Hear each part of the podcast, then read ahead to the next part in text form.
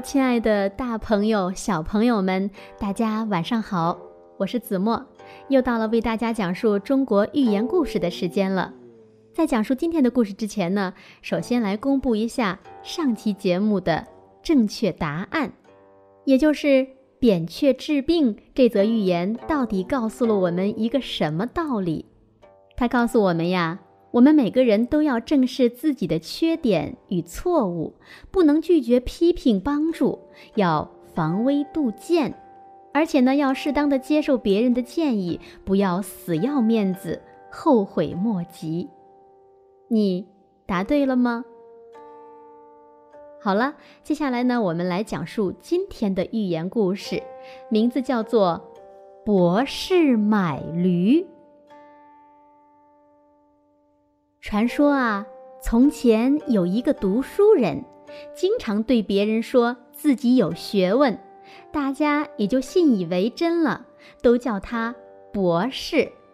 而他的真名实姓反倒被大伙儿忘掉了。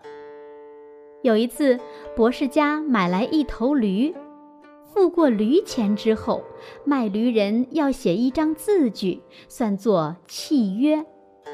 博士觉得这正是自己大显身手的机会，便大摇大摆地走过来说：“这个卖驴的契约嘛，由我代笔，一定包你满意。”卖驴人谢过博士，站在一旁恭候。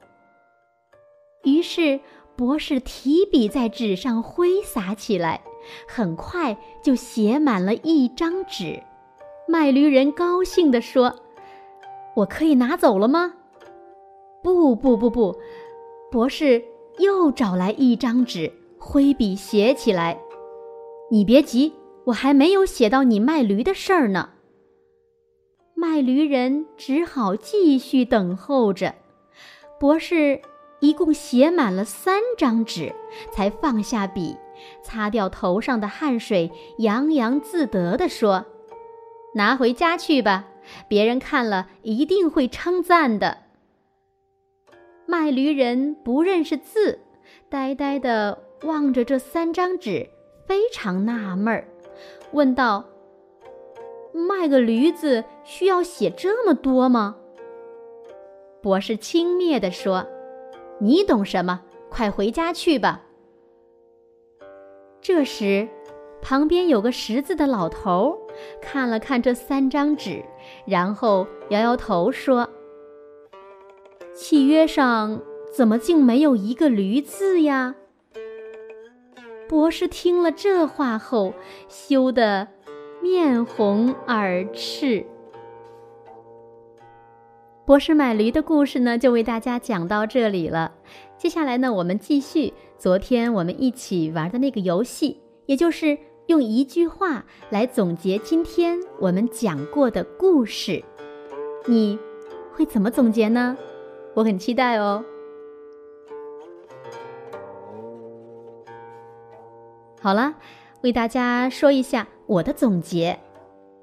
博士买驴的故事呢，讲述的是，嗯，古时候有一个博士买了一头驴子，写了三张契约，却没有一个驴子。你的答案是什么呢？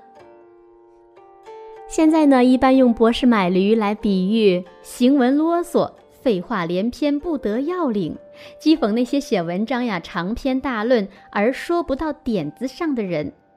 “博士买驴”还有几个近义词，他们是“三指无驴”、“长篇累牍”、“不得要领”。